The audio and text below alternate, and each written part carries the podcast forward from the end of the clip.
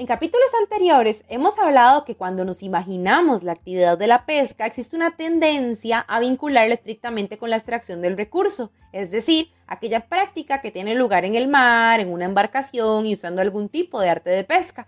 También, cuando se habla de las personas que pescan, se da por un hecho que son hombres. Por eso, casi siempre se habla de pescadores, creando una percepción altamente masculinizada de esta actividad. Lo cierto es que de acuerdo con diversas investigaciones y estadísticas, las contribuciones de las mujeres a la pesca y su fuerza laboral son enormes y sumamente importantes. Sin embargo, muchas veces se pasa por alto, se subestiman o se desvalorizan. Esto tiene grandes implicaciones en cómo se concibe la pesca, quién se cuenta como pescador y qué cuenta como pesca. Hola de nuevo, mi nombre es Alexo Bando Campos y bienvenidos y bienvenidas a este cuarto episodio de la serie Política del Mar.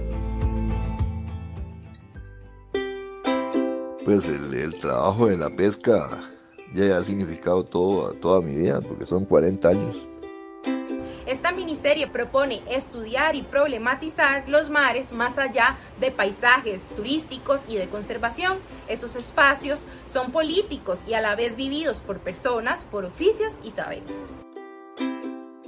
Ya es toda una vida y a todos nos gustaría volver al mar.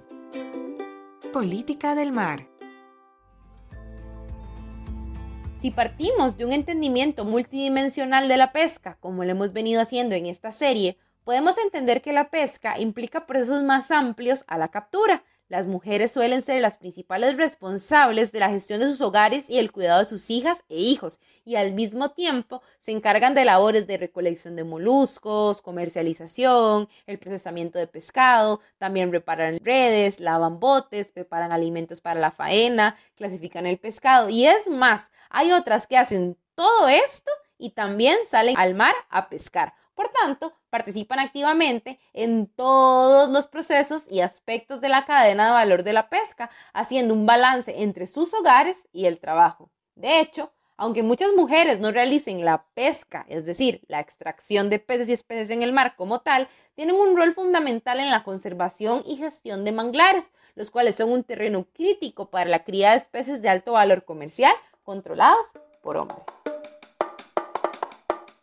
No obstante, estas actividades suelen destinarse a labores de apoyo, entre comillas, o complementarias a la pesca, y o a sus esposos, los pescadores. Por eso, se pasa por alto que el trabajo de las mujeres en la pesca es a menudo mal o no remunerado, informal, a tiempo parcial o simplemente se considera una extensión de las responsabilidades domésticas. Por eso, aunque las mujeres desempeñan papeles importantes en la economía costera, a menudo son invisibles. Estas mujeres pescadoras, recolectoras, comerciantes, madres, hijas, abuelas y hermanas generan contribuciones económicas enormes de empleo y de ingresos a sus hogares y al mismo tiempo de alimentación, seguridad nutricional y de tradición cultural.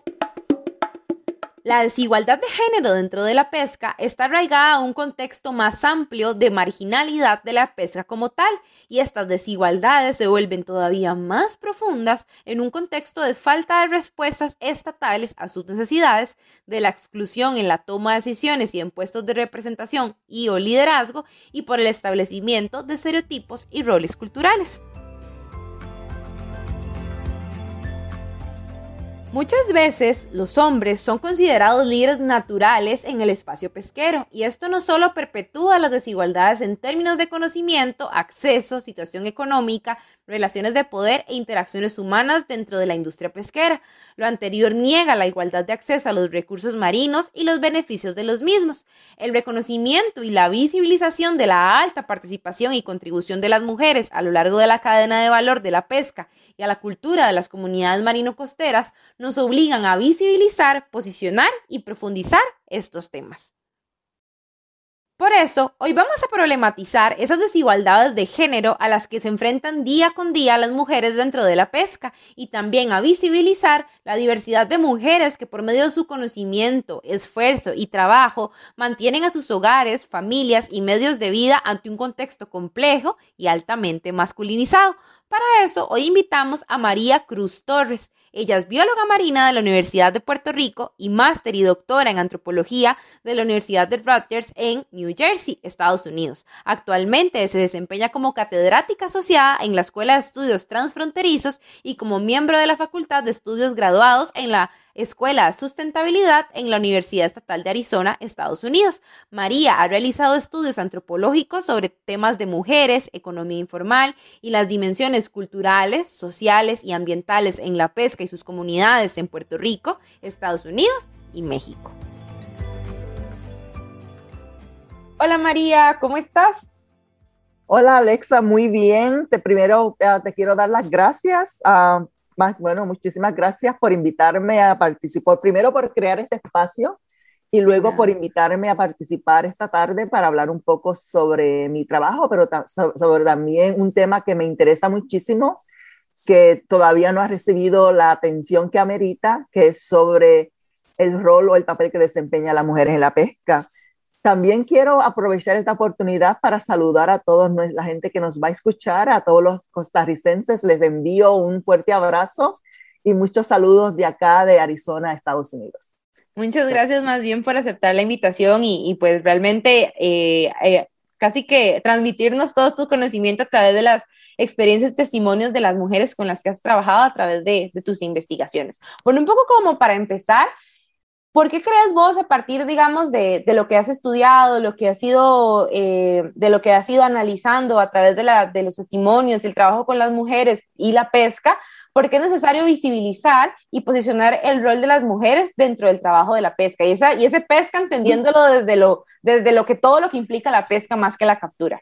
Claro, esa es una pregunta muy importante. Yo creo que a lo mejor también en tu trabajo tú has visto, ¿no? Que el papel que desempeñan las mujeres Ah, y que es un papel muy activo. El problema es que en verdad no se ha, visibilizado, no se le ha dado el reconocimiento ni la importancia que amerita por varias razones. O sea, muchas de las razones tienen que ver con que el trabajo de la mujer usualmente se considera secundario, usualmente se le da más importancia y más visibilidad al papel que desempeñan los hombres en el aspecto productivo, ya sea los pescadores el trabajo de la mujer usualmente es el trabajo como que usualmente lo consideran como complemento, ¿no? no un trabajo primario que yo creo que es incorrecto. es importante que se visibilice porque, por ejemplo, en América Latina muy poco se ha escrito. Yo cuando comencé a escribir un libro en el cual estoy trabajando, que es sobre las mujeres en la pesca de México, me di cuenta de que de verdad hay muy poco, muy poca información que existe sobre el papel que desempeñan las mujeres en cualquier aspecto de la pesca, no solamente en el aspecto productivo, pero en el aspecto de comercio, en cualquier otro aspecto que tiene que ver, por ejemplo, la preparación de alimentos. Hay muy poco que se ha escrito en la actualidad, especialmente en América Latina. Si miras, por ejemplo, a otros países como Asia, a lo mejor en partes de África, sí se ha publicado un poco más, pero en América Latina todavía estamos un poco atrás en cuanto a visibilizar y reconocer el trabajo importante que realizan las mujeres, ya sea, por ejemplo, eh, en, la parte de comercialización, las mujeres también que trabajan, por ejemplo, en las procesadoras de, de, de, los mariscos y los peces también, que es un trabajo, una labor bastante complicada también, se ha escrito muy poco de esas experiencias también. Y yo creo que es importante de verdad porque, mira, eh, muchos de los países de nosotros en América Latina, la pesca es una actividad comercial muy importante. Em, genera, por ejemplo, ingresos de la exportación también. Y yo lo que he visto es que de verdad no se reconoce, o sea, no se reconoce que la mujer también contribuye en parte a esa economía. Sí, y que sin esa parte o ese trabajo que ellos hacen, la cadena de valor no avanzaría, o sea, no se llevaría el pescado a la mesa, digamos, de la gente que lo compra, etcétera, etcétera. Es un, eslabón, es un eslabón casi que eh, necesario y, y casi que sin eso no se podría llevar toda la actividad de la pesca como tal. Exactamente, yo creo que no sé, o sea, se le ha dado tan poca importancia porque la gente piensa siempre la idea de pescador, de pesca es como una idea masculinizada, ¿no? la mujer, cuando piensas en, pesca, usualmente la, gente no tiene la visión de que puede haber una mujer que es pescadora, que tiene su, barco para pescar, pero también otros trabajos que se relacionan con la pesca. O sea, yo he conocido mujeres, por ejemplo, que tienen empresas pesqueras, que tienen, que dirigen empresas pesqueras, que ellas son están, quienes están al mando también. Y he tenido la oportunidad de apreciar este trabajo que se realiza de diferentes maneras. También mujeres que, que van a, a, las lagunas, al mar y tiran sus atarrayas, por ejemplo, en México, en Puerto Rico, y pescan también. Pescan solas, pescan con su esposo. Yo creo que es importante, de verdad, que yo creo que mucho tiene que ver también con la masculinización, pero también tiene que ver con la parte de que muy pocas mujeres también, a lo mejor somos nosotras muy pocas de las que estamos realizando estudios con mujeres en la pesca. Yo creo que eso también es importante que se, que también se le dé, o sea, se, se, se, reconozca esa falla que hay también en las investigaciones sobre género y pesca. Entonces, aunque de hecho, de cierta manera se puede decir que los roles de las mujeres y los hombres están profundamente integrados en la pesca, ¿verdad? Y que no podemos entender la pesca solo como la captura. Exactamente. Porque son desigual, ¿por qué? Porque son desiguales especialmente con relación a la carga de trabajo, el liderazgo y la toma de decisiones. O sea, ¿por qué esas relaciones laborales igual son altamente desiguales? Mira, esto ha pasado, yo creo que lleva mucho tiempo. Nosotros, por ejemplo, en América Latina todavía vivimos en una sociedad patriarcal en que supuestamente el valor de la el labor, la labor y el trabajo de la mujer nunca se le ha dado el reconocimiento que merece. Entonces, esa división del trabajo que comienza en el hogar siempre es la idea de que la mujer, por ejemplo, tiene que hacer cosas relacionadas con el hogar. aunque las mujeres, por ejemplo, trabajan fuera del hogar, últimamente puedes ver en cualquier país de América Latina y, y los datos van a indicar que el crecimiento o el número de mujeres que salen para trabajar fuera de la casa ha aumentado especialmente por las situaciones económicas, ¿no? En América Latina, en el Caribe, se necesita que ya más, ah, haya más que un proveedor dentro de los hogares. Pero todavía, por alguna forma, yo creo que tiene que ver con las sociedades patriarcales, la, la, historia del patriarquismo que ha habido siempre en, en, muchos de nuestros países. El trabajo de la mujer siempre se considera secundario al del hombre. O sea, hay una problemática en cuanto a valorizar pero también en cuanto a asignarle algún tipo de, de, importancia al trabajo que realizan las mujeres. Yo veo que en la pesca pasa exactamente lo mismo. Siempre, y las cosas que he visto que se han escrito, por ejemplo, siempre ponen el trabajo de la mujer como secundario al del hombre. Incluso en las investigaciones que he realizado en México, por ejemplo, me he dado cuenta de que siempre se habla de que incluso las mujeres a veces adoptan esta misma, ¿no? Esta misma yo creo que este mismo discurso de que ellas dicen, bueno, mi trabajo lo hago para ayudar a mi esposo o estoy trabajando en esto como complemento del ingreso del hogar. Y yo creo que ellas mismas también siguen esa misma, ese mismo discurso, ¿no? Que usualmente, por ejemplo, se ha proyectado mucho, se ha escrito en muchas de las políticas públicas, pero también en cómo se ha representado la pesca, la industria de la pesca en muchos de nuestros países. Entonces yo pienso que es un fallo que viene desde la historia, desde nuestro comienzos como sociedad patriarcal en donde todavía el trabajo de la mujer no se valoriza como se debe.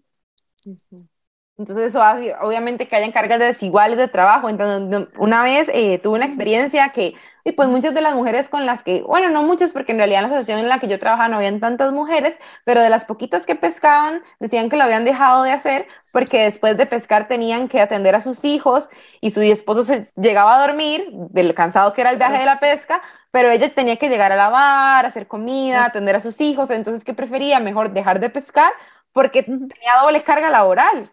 Y, era es lo que se conoce como la doble carga, exactamente. Y eso se ha escrito mucho, de que si en la verdad las mujeres, mira, lo que yo he notado es exactamente lo que tú dices.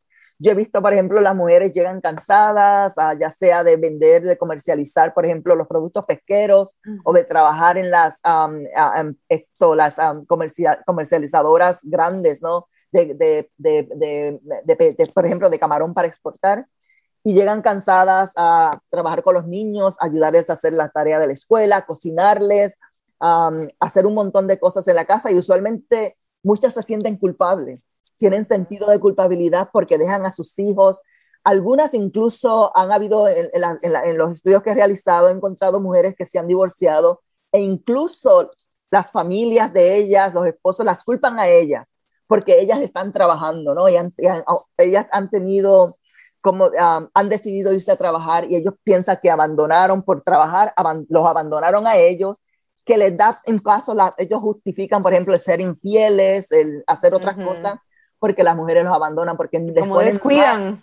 los descuidan, exacto, le ponen, le dan más importancia al trabajo que supuestamente a ellos. Entonces sí crea conflictos. Yo veo que todavía eso crea muchos conflictos en los hogares, esa división de trabajo, en que la mujer si no puede, hay una presión bien grande para que la mujer pueda cumplir con los dos, el trabajo afuera y el trabajo dentro Como del hogar. la esfera personal, y la, la esfera privada y la esfera pública. Exactamente. Y cuando no pueden, entonces muchas sufren de, por ejemplo, de estrés, algunas sufren problemas psicológicos porque no pueden balancear, porque también ellas se sienten culpables de que pues toda la culpa no, pasa algo con los hijos, por ejemplo, no salen bien en la escuela, uh, pasa cualquier otra cosa, alguien se enferma, usualmente ellas son las responsables, siempre van a tener esa responsabilidad también, además de todo lo que hay que hacer. Además de todo lo que hay que hacer de por sí duro en el tema de la pesca. Entonces, tal vez como esta participación laboral de las mujeres, porque a partir, digamos, de los testimonios que vos nos compartís a través de tus artículos de mujeres comercializadoras de camarón y Mazatlán de México, cómo esa participación laboral de ellas empieza a retar la división sexual del trabajo en el lugar y los entornos pesqueros y hasta en las políticas, ¿verdad? Porque dice, ok, no, yo voy a seguir comercializando porque eso es lo que yo hago y voy a, digamos, creo que en los, en los testimonios que nos contaban había mujeres que salían todo el día al mercado y volvían hasta en la noche. Y entonces eso empieza a retar justamente esa división sexual de que la mujer tiene que quedarse en la casa con en los hijos. ¿Cómo entonces lo has visto a través de las historias de vida de las mujeres con las que trabajas? Mira, muchas historias de vida muy interesantes porque a veces lo que pasa es que los hombres, muchos se vuelven entonces lo que pasa o, o pasa algo, se rompe la relación a un punto la mujer decide, bueno, si el hombre no está trabajando, no está generando los suficientes ingresos, ella como quiera va a tener la responsabilidad de mantener a sus hijos. Entonces ella va a decidir, bueno, ya esta relación no me conviene, esto, o, o, ya se ha vuelto a lo mejor una relación abusiva, porque en, en, incluso en algunos casos me ha, observado, me ha tocado observar que han habido casos de violencia doméstica, porque la mujer no se conforma, porque el hombre piensa que la mujer está, se siente retado, ¿no? Porque la mujer ahora ha, ha, ha ocupado el lugar de la, de la, de la, de la proveedora mayor, ¿no? Uh -huh. Dentro del hogar y ellos se ven retados, entonces piensan que la mujer está, les está quitando su, su, lugar y en muchos casos se genera violencia doméstica. Entonces es cuando la mujer decide, bueno, esto ya relación no va para nada más, um, es mejor terminarla aquí. Y entonces ellas deciden, se quedan con el trabajo, mantienen a sus hijos o en algunos otros casos lo que he visto también es que en algunos casos sí el hombre logra como que adaptarse un poco a la situación de la mujer, a la situación laboral y su trabajo entonces se vuelve secundario al de ella. Mm. He visto también, o sea, para no, para, esto es para no decidir, bueno, no decir que todos los hombres son, no, asumen la misma posición y, y, y, en muchos casos se oponen a que la mujer realice el trabajo, pero en otros casos he visto, en muy pocos casos, que sí los hombres apoyan a las mujeres, incluso se van con ellas al mercado, les ayudan, pero esto después de un largo proceso, ¿no? De un proceso bien largo en que la mujer ha tenido que de verdad ser muy asertiva y explicarle la situación y decidir, o sea, básicamente decirles, bueno, o me apoyas en este trabajo o bueno, cada cual por su lado, básicamente, porque mm. sí siento que se les hace muy difícil. Pero lo que he visto también es que las mujeres han luchado, muchas de ellas en conjunto, han podido organizarse colectivamente. Y eso también les ha ayudado muchísimo, también tener esa fuerza política. Como que esos espacios también de comercialización, de, de de, digamos, de, de, descabezado, descabezamiento de pescado, pela, pelado, digamos, las peladoras de camarón y todos esos espacios también se, se transforman como en espacios de, de apoyo y sociabilización entre ellas, ¿verdad? Porque pasan situaciones muy similares en sus hogares. Muchísimo. Y, he visto que las mujeres se dan apoyo. O sea, yo he visto, por ejemplo, trabajando, he estado haciendo, trabajando por 15 años en este, básicamente en los mercados de, de, de, del estado de Sinaloa, en México. Y lo que he visto también es eso, que hay mucho apoyo. Ahí las mujeres pueden hablar, de, se, se ayudan mutuamente en cuanto a sus problemas también, problemas personales, se ayudan. Es un espacio también donde crían a sus hijos, porque muchas se traen a sus niños pequeños, ¿no? Para trabajar, no tienen con quién dejarlos. Uh, los niños están ahí, van a la escuela, vienen y les ayudan también. A veces se vuelve un espacio familiar, se puede volver en un espacio político, se puede volver en un espacio de celebración porque, por ejemplo, también hay tiempo para celebrar, por ejemplo, algunas fiestas que también son importantes, parte del rito de, de fiestas, ¿no? Entonces se vuelve, es, se vuelve, se convierte en un espacio, una calle, por ejemplo, como en el caso de que yo estoy discutiendo, uh, es una calle vacía, o sea, se convierte en un mercado, pero también se puede convertir en un espacio donde se ejerce influencia política, donde también se, uh, se transforman relaciones sociales también, y donde también, pues, además de la economía, también se crea un espacio, como tú dices, de apoyo entre las mismas mujeres. que como de contención.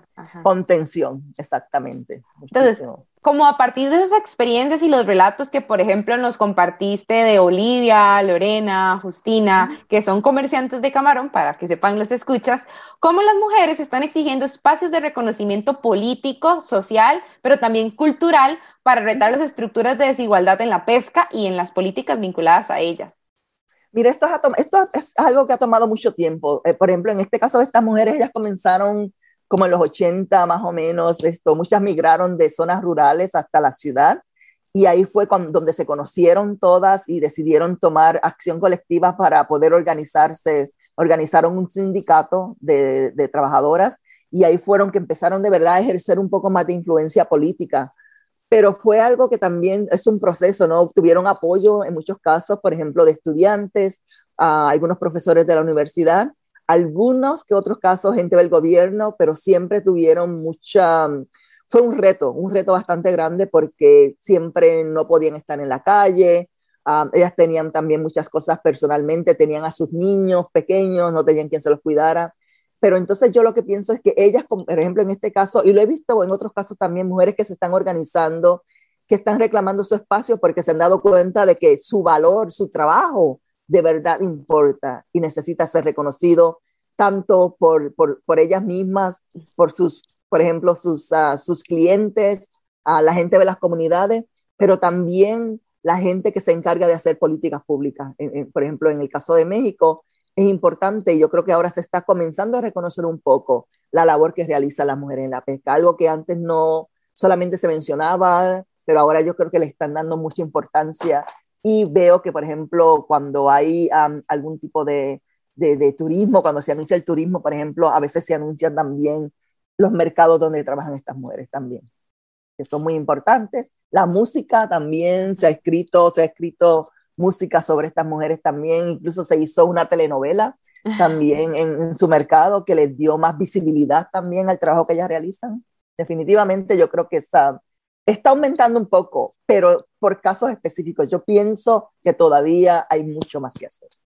Sí, porque de hecho creo que en los, bueno, en, en el artículo que me compartiste también eh, mencionaba cómo ellas empezaron a vender en la calle porque las cooperativas de pescadores no integraban mujeres. Entonces, pues si la cooperativa no deja tener mujeres, entonces voy a tener que hacerlo de manera informal, ¿verdad? Entonces, como eso fue también como una medida de presión de ellos, ok, ustedes no me dejan vender, no me dejan ser parte de la cooperativa, entonces yo me voy a ir a vender ilegalmente afuera. Y cómo eso de ilegal las criminaliza, ¿verdad? Como si fuera... Claro que sí ¿Quién sabe qué? es algo que ellas han tenido con el estigma y la criminalización, pero también es una, ellas decidieron crear su propio espacio, o sea, sí, no, bueno, no estamos aquí excluidas, entonces poco a poco entre todas ellas crearon su propio espacio. Es algo hoy día de que tú piensas que un poco esa parte de la pesca ha sido, es, es, más feminizada, ¿no? Porque ahora se asocia mucho el comercio informal, especialmente de camarón, con las mujeres que muchos años atrás, desde los 80, crearon ese espacio para que mujeres nuevas entonces también pudieran impulsionar.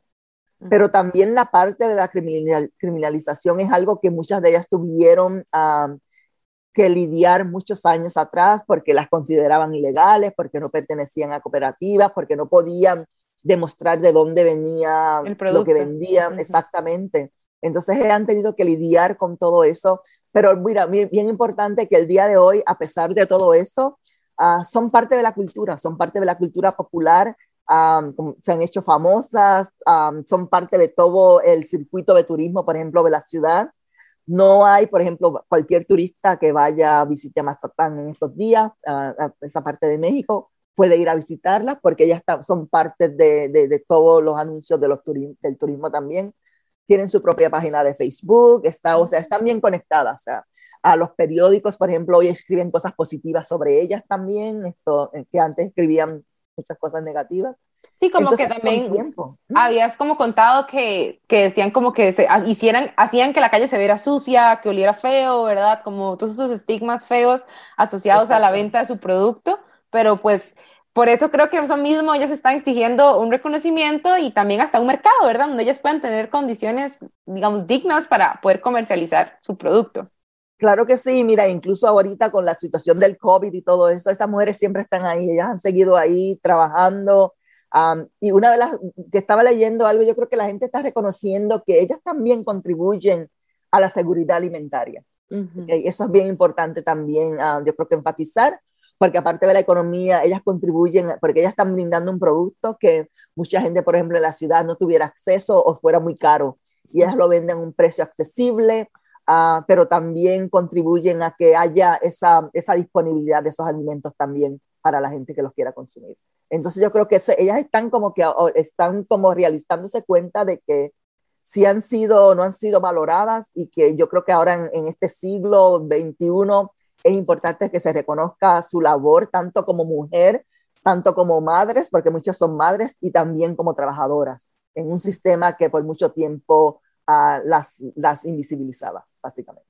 Entonces aquí nuestra conclusión es las mujeres también pescan y que la pesca es más que la extracción, ¿verdad? Porque creo que eso es como algo clave para poder entender el rol de ellas dentro de toda esta cadena de valor que es más que como eh, ir a extraer un pez, que es como el imaginario común que se tiene de la pesca y además no solo extraer, sino un hombre extrayendo producto, ¿verdad? Y no mujeres extrayendo producto, mujeres comercializando producto, mujeres este, limpiando camarón, descabezando pescado, limpiando barcos, tejiendo redes. Entonces creo que muchísimas gracias. Yo no sé si tenés alguna, algo más que nos quieras compartir de esas experiencias. Realmente te agradecemos mucho por estar acá porque siempre es muy bonito escuchar este, pues cómo la gente pues empieza a, a visibilizar esto y, y, más bien escuchar mujeres como vos visibilizando mujeres en América Latina. Yo creo que, mira, una, te doy otra vez las gracias, otra vez por la invitación. Yo creo que ha sido una oportunidad muy buena para hablar un poco sobre este tema. Pero yo creo que sí, que con, con situación, por ejemplo, creando espacios como este, se les da la oportunidad también a nosotros las investigadoras de que se conozca un poco más de la labor que realizan las mujeres, que no es un trabajo que comenzó nada más en esto, es un, un trabajo que lleva ya años, ellas lo llevan ya mucho tiempo haciendo y también que es un trabajo muy importante porque sin ellas, por ejemplo, no se pudiera comercializar, no, mucha gente no pudiera tener acceso a comer en otros países, por ejemplo, no se pudiera consumir tampoco a pescados y mariscos porque en muchas áreas son ellas las que en verdad se encargan de trabajar en esos uh, sitios donde se exporta también los mariscos y todo eso. Y como, yo creo que es importante. Y como que siento que también ellas, hay veces como que tienen esa chispa, como aquí en Costa Rica, como de, si no hay pesca, a veces que pues la pesca no, no, no, no, no está dando, en tanto los, los hombres salen a pescar y no traen el producto que creen que iban a traer, y entonces las mujeres empiezan a, a, ver qué hacer. Entonces yo me acuerdo de un testimonio que me decía, bueno, cuando mi esposo no logra traer nada de la faena, entonces yo le compro a tal señor y me voy a vender pescado por todo el barrio, a ver quién me compra, porque tenemos que tener ingresos, dicen, no, no puedo quedar sentada. Y es lo mismo que, veo imaginan, ajá. Es lo mismo que veo con estas mujeres también, ellas van si no pueden, ellas buscan de dónde conseguirlo, o sea, e, ellas están todos los días en el mercado, pero también son mujeres, no solamente trabajan en el mercado, muchas trabajan en sus casas, también muchas trabajan en toda la región también, en una región completa, entonces son muchísimas mujeres que todavía ese, no se reconocen. O sea, yo creo que hay que darles visibilidad y que yo creo que es una, de verdad que es una, hay mucha tela donde cortar todavía en este, en este tema. Ok, entonces muchísimas gracias María, de verdad un placer tenerte acá y poder escucharte y ojalá este nada más sea como la primer conexión que tengamos de muchas que, que podamos trabajar juntas en estos y ampliar estos temas. Gracias. Bueno, muchas gracias. Chao.